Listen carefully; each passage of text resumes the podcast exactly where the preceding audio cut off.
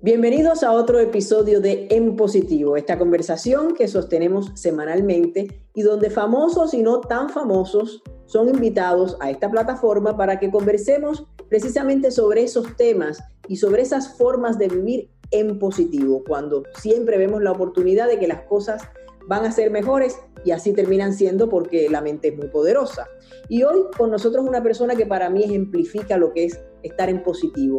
Tengo el privilegio de llamarla amiga. Ella sí es famosa, es una presentadora, periodista muy, muy conocida en Estados Unidos, ha estado en las principales cadenas en posiciones muy importantes, precisamente presentando noticias y además es un formidable ser humano y yo tengo el privilegio de llamarla amiga, Neida Sandoval. Saludos, Neida.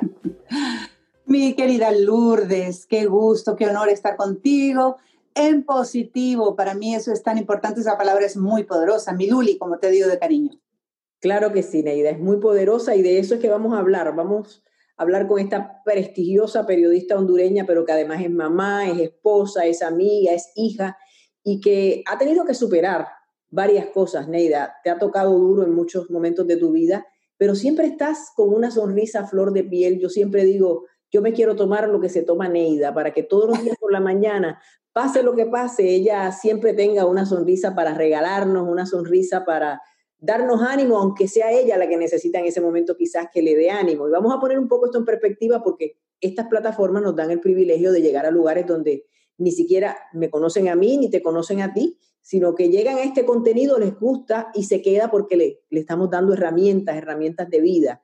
Y para que la gente entienda un poco a lo que yo me refiero, Neida ha tenido eh, vicisitudes eh, desde el punto de vista familiar, porque su esposo tuvo una situación de salud que se ha prolongado por muchos años y ella ha sido pues en ese sentido mamá y papá de sus hijos, aunque allí está Don David, que es un ser maravilloso también, pero ha estado pues delicado de salud. Cuéntanos de eso, Neida, y yo quiero saber, cuando yo le digo a la gente delicado de salud, estamos hablando de que él tuvo un derrame cerebral y de que pues hay muchas cosas que David, que las hacía por su cuenta, ya no las puede hacer y ahí está Neida para darle la mano y además criar a sus hijos y como los has criado, de que siempre ese papá ha estado presente. Háblanos de eso, ¿cómo lo has logrado?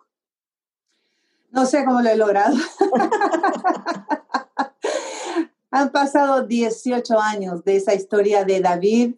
Eh, realmente David em, siempre fue mi 007, decía yo, porque David es un estadounidense originario de Tennessee que creció en todo el mundo y trabajaba con el el Ministerio de Defensa de Estados Unidos, como quien dice, un 007, un agente secreto. Eso fue lo que te enamoró seguro.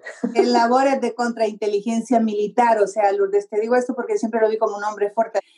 Y el 13 de enero del 2003, mi 007 cayó, se desplomó, no con uno, sino con tres derrames cerebrales en menos de dos meses, un ataque cardíaco, después sufrió Em, eh, otro tipo de complicaciones de salud, porque tenemos que recordar que nuestro cuerpo es una máquina y cuando falla el cerebro, falla la computadora eh, y, todos los órganos se descompensan. Entonces, David hoy en día toma 25 medicamentos eh, en la mañana y toma más en la noche y Gracias a Dios, bueno, imagínate que la situación de David, para decir que está enfermo, no, yo pienso que él tiene una condición de por vida, porque una enfermedad es diferente a una condición con la que tú tienes que acomodarte a vivir, que tú sabes que él no tiene una cura, que tú sabes que él no va a volver a ser la persona que era cuando... Esa va a ser tu realidad de aquí en adelante y además hay que aclararle a los que nos escuchan que David, o sea, todo esto está ocurriendo cuando tú tienes unos bebés recién nacidos. O sea que el reto era aún mayor y gemelos además. Cuatro meses y medio tenían mis gemelos, Ali y Habito, como les decimos de cariño. Y mm, toda, la mayor parte de toda mi familia en Honduras, la familia de él en Tennessee. Yo tenía una niñera recién estrenada. A todo esto, yo estaba frente a las noticias de Despierta América en medio de una guerra contra el terrorismo.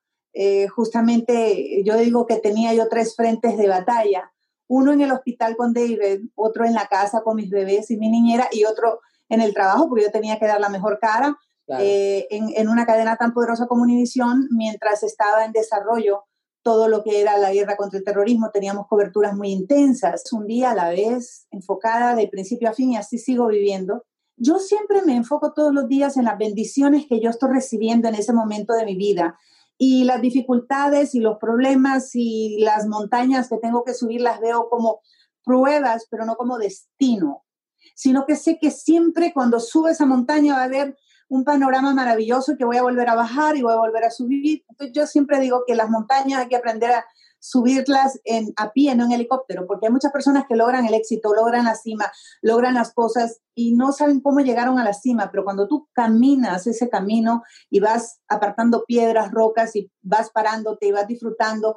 Yo vengo de un pueblo de, las de montañas, yo siempre comparo mi vida con subir y bajar una montaña. Si mi pueblo está rodeado de montañas, yo amo ir a mi pueblo y subo la montaña y sé que para cuando va subiendo casi a veces a, veces, a esta edad ya no puedo con mi cuerpo, ni con mi cerebro, ni con lo que va para abajo.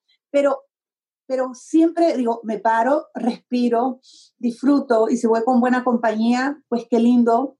Y me apoyo a veces en la gente que va conmigo y después sigo yo sola y me agarro de un árbol y subo y cuando estoy arriba digo, wow, valió la pena este camino. Entonces siempre veo la vida de esa manera creo que tenemos que verla no como, como un túnel oscuro, sino como, como un camino de, de, de, de desafíos, pero también de muchas bendiciones. Y yo pienso que cuando nos agarramos de Dios, cuando nos ponemos en oración, eh, para mí la oración es constante. Yo, Lourdes, cuando me siento agobiada, me paro, me siento y, y, y, y hago mis oraciones.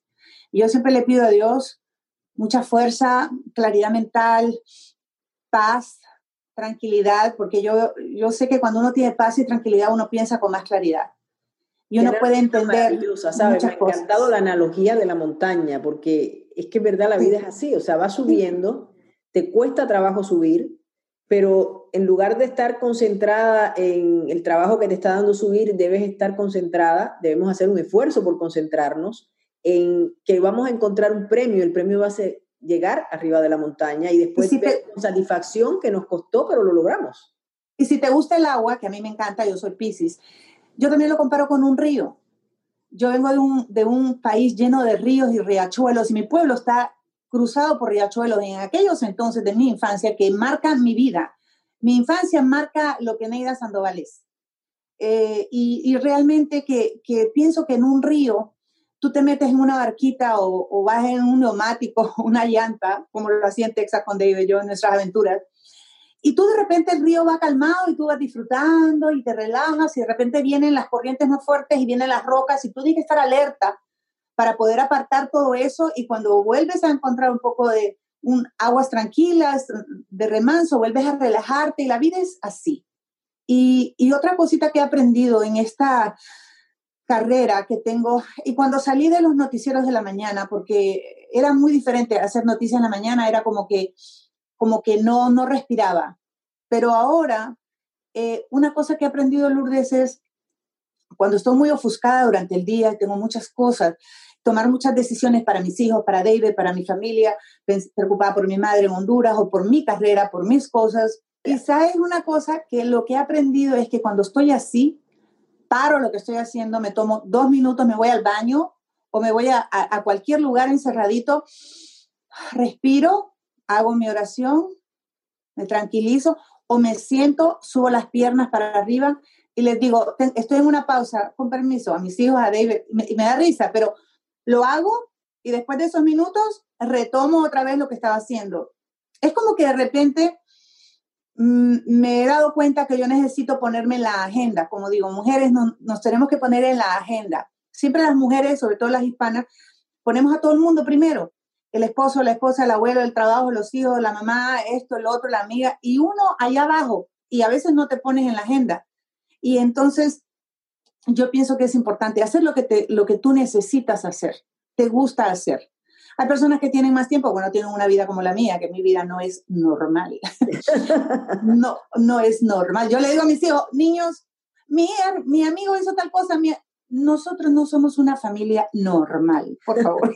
Entonces, este, eh, y es crear esa conciencia en mis hijos de que no es que somos una pobre familia con problemas y con un papá que no puede caminar rápido o no puede caminar. No, somos una, una familia diferente, con necesidades especiales y ellos también están muy conscientes de eso. Ellos entienden cuando una persona va caminando lento, cuando una persona va en silla de ruedas, cuando ven una persona handicap, porque ellos están, son sensibles a esa necesidad porque ellos saben lo que esa familia está pasando. Ya nos has enriquecido muchísimo con, con cosas de las que has dicho. Mira, yo aquí haciendo mi tarea, lo primero es enfocarte en las bendiciones en lugar de enfocarte en lo que no tienes, enfócate en lo que sí tienes. o en los problemas que estás atravesando. Claro, y además el, el siempre pensar que mañana va a ser mejor y tomar esas pausas, esa pausa que refresca, que es verdad lo que tú dices, las mujeres y sobre todo las latinas están en, ese, en esa locura de querer servir a todos, pero ellas no entienden que si ellas no están bien, su familia no va a estar bien. Entonces tú tienes que tomar esas pausas para tú recargar baterías y poder seguir hacia adelante. Pero bueno, ahora quiero hablar de otra cosa contigo, Neida. Tú encima de, todos, de todas esas responsabilidades que la vida te ha impuesto de alguna manera, o esas situaciones que se crearon a raíz de, de la enfermedad de David, tú encima de todo piensas en los demás fuera de tu casa también. Yo voy a decir algo personal y después voy a ir al, comentario que te quiero hacer. Algo personal es que una vez yo tuve una condición de salud y Neida, de toda la gente en el mundo mundial, o como dicen mis adorados amigos dominicanos, de toda la gente en la bolita del mundo, de las pocas personas que dijeron presente y me trajeron hasta comida por una semana fue Neida. Como si ella no tuviera lío suficiente, Neida saca tiempo para ayudar a los demás. Entonces, eso, eso es una cosa que no es solamente bella eh, y maravillosa, sino muy difícil, Neida. ¿Cómo haces eso? Y ahora vas a entender por qué viene lo próximo. Encima de todo esto y de, hacer cosas como esa que hiciste conmigo y estoy segura que haces con tanta gente, está tu labor humanitaria, pero a más a gran escala. Perteneces a organizaciones que ayudan. ¿Cómo sacas tiempo para eso y, y por qué eso también es importante? Tú sabes que yo salí de Honduras hace 33 años pero yo soy migrante desde los 15 años, porque la vida me forzó a salir de mi pueblo, del nido, del hogar que yo tanto amo y amé con mis padres, para continuar estudiando, porque mi pueblo, eh, para mis hermanos mayores y yo somos nueve hijos y los cuatro hermanos varones mayores y yo tuvimos que salir porque no había high school en mi pueblo en aquellos entonces. Hoy en día tienen un bello colegio. Entonces tuvimos que emigrar, salir del pueblo a vivir con yo, bueno, con algunos parientes en la capital, en la ciudad, fue bastante difícil. Y luego, bueno, me casé eh, hace 33 años y salí de Honduras. Eh, estando en Estados Unidos, bueno, David se mudó realmente para Nuevo México a trabajar en la Agencia de Defensa Nuclear y yo me casé, tuve una decisión difícil de tomar, dejé mi carrera en Honduras de ocho años en televisión y radio y me mudé con David y estaba acá, una bueno, una recién casada en un estado donde casi solo los latinos hablaban inglés. A, eh, comenzar de nuevo. Y sí, y bueno, empecé mi carrera poniendo discos en una radio y después una oportunidad para hacer televisión y, y, y, pasó todo eso y empecé a crecer en mi carrera y después me mudé a Texas, empecé a crecer en mi carrera y, y después me mudé a Despierta América. Y cuando me mudé a Despierta América pasó lo del huracán Mitch en 1998, que fue una devastación en Honduras gigantesca, titánica, más de 11.000 personas murieron, miles de desaparecidos, el país 50% de la estructura, de la infraestructura se perdió. Y, y, surgió que había una fundación, que es la Fundación Teletón, que la manejaba el señor Ferrari, que en paz descanse, murió hace un año, y me llamó para decirme que si yo le podía ayudar en un teletón que ellos habían hecho por muchos años, porque no tenían eh, fondos para ayudar. Y entonces eh, yo, pues imagínate, empecé a, o sea, fue el primer llamado que me hicieron para ayudar a, alguna, a una institución. Y cuando Despierta América comenzó, nació mi sobrina Tatiana, la, primera hija de mi hermanita menor, que nació con espina bífida, ella no puede caminar, y ella había sido la niña, la, la niña símbolo de este teletón, pero yo no tenía idea realmente cómo funcionaba la, fundación. Y yo empecé a invitar artistas y todos me decían que sí. Entonces yo me fui armada con todos estos artistas de muchos de tu país, de Puerto Rico, de Venezuela, de México, de todas partes. Y como estábamos en apogeo en Despierta América, pues fue muy lindo que, que respondieron a mi llamado y me fui a Honduras. Y, y, estar sobre aquel escenario con todos mis amigos de Despierta América, Rafael José, Fernando, a todos me los arranqué y todos nos fuimos. Hicimos un, un, un teletón tan maravilloso, recaudamos tantos fondos y me di cuenta de que era una misión que yo tenía en mis manos por la posición en la que yo estaba, el poder de convocatoria y que la gente quiere ayudar. Ellos nada más necesitan saber a dónde y con quién van. Y a, raíz de eso, de ayudar en ese teletón de esa manera tan, tan, tan exitosa, empecé a ayudarles muchos años a ellos. Llevé a Celia Cruz, o sea, artistas de esa categoría. y don Pedro Nay, y David me hacía de eh, guardia personal de estos grandes artistas. Él nos ayudaba mucho, David estaba saludable. Y bueno, después pasó que yo siempre digo, si me necesitas estoy, cuando ya no me necesitas yo me retiro. Yo no me caso con ninguna organización porque yo soy un poquito rebelde. Me gusta ayudar las causas y, para mí las causas de, de las personas con necesidades especiales, de niños en alto riesgo y familias en alto riesgo social son prioridad. Y es, yo creo que es una manera de agradecerle a Dios por toda la fuerza que me ha dado, por la familia tan bella que me ha regalado y por tantas oportunidades que a mí me ha dado también. Claro, porque hemos hablado de las dificultades que has tenido, pero por supuesto eh, hemos sido también testigos de los grandes éxitos, de, tus premios, de tus satisfacciones como mamá, y, eso también vale, es más, eso vale probablemente mucho más que la adversidad, porque la adversidad nos hace más fuertes. Neida, yo estaría hablando contigo, y lo sabes bien, porque aparte de eso somos amigos, estaría hablando contigo dos horas, porque además es enriquecedor escucharte hablar, porque además te agradezco infinitamente cómo has ayudado a la gente que nos escucha, porque estas son las herramientas de vida que necesitamos, porque de la gente que todo le ha salido bien en la vida, que son muy pocos, porque esa es otra cosa que la gente piensa, a mí es el único que me pasan cosas y no es así. La gente ve a uno por la tele y piensa que la vida de uno es perfecta y nada más lejos. Por eso es bonito conversar de esto. Claro. Para que la gente siga eh, eh, conquistando sueños, eh, entendiendo que todos tenemos una lucha diaria que tenemos que enfrentar. Y yo siempre le digo a mis hijos, que eh, la adversidad nos llega, los problemas nos llegan y nos ha pasado con la pandemia y con todas estas cosas que nos sacan de nuestra zona de confort. Y, y lo, lo, lo, que hace la diferencia, Lourdes, es la actitud que tú tomas ante una situación que te saca de tu momento de tranquilidad. De, de, cuando te llega la adversidad, cuando te llegan pérdidas tan, tan serias que te causan inestabilidad a todos los niveles, la única cosa que te salva es la fe, pero la actitud que tú tomes ante la adversidad. Así es, Neida. Te agradezco de nuevo infinitamente tu tiempo. Sé que tienes una vida muy ocupada y para mí es un privilegio que hayas sacado estos minutos para regalármelos a mí y regalárnoslos también a los que, a mi gente, a la gente que está escuchando, a mi tribu, como yo le llamo, que, que vibra en positivo y, y si en algunos momentos no vibra en positivo porque está en proceso de vibrar en positivo, porque también tenemos que ser amorosos con nosotros mismos y reconocer que no siempre somos perfectos, que no todos los días nos sentimos eh, con esa capacidad de ir hacia adelante y eso tampoco está mal. Se toma una pausa, hacemos como tú nos recomendaste hoy, nos vamos en un lugar tranquilo, respiramos hondo, los que tengan fe oran, eh, los que prefieran meditar meditan pero la cosa es que te estabilizas y sigues hacia adelante, porque lo único que no se vale es claudicar. Y en eso, eso es lo que no vamos a hacer. De nuevo. Neida, un millón de gracias. Besitos, mucho lo sabes y te deseo lo mejor del mundo a ti y a tus maravillosos hijos y que cada día, pues, David estabilice más su salud y mejore. Gracias de nuevo. Gracias, mi Lourdes. Bendiciones para ti, para tu hogar y para tu familia. Te quiero mucho. Igualmente. Bueno, Muchísimas gracias por haber estado acompañándonos.